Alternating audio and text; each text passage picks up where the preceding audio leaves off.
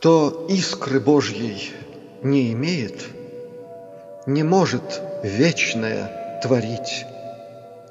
Кто ясно мыслить не умеет, Не может ясно говорить. Косноязычие – беда Негибких разумом двуногих. Их перлы ранят иногда Больней и глубже лезвий многих. Как недуг злой калечит плоть, Так режет слух от словоломки.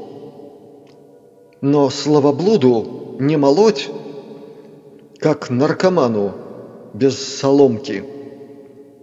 Ему бы лучше погодить, в уме оттачивая фразу, но он способен лишь вредить, сливая в мир слово заразу.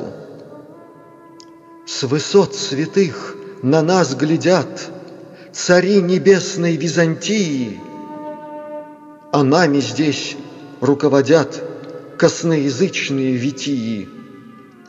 Не писан им святой закон служения слову, делу, чести – и мир хрипит, как лаокоон, В объятиях тьмы вербальных бестий. В страшнейшем из кошмарных снов Живем средь слова одичанья. Не разумеет ваших слов, Не знающий цены молчания –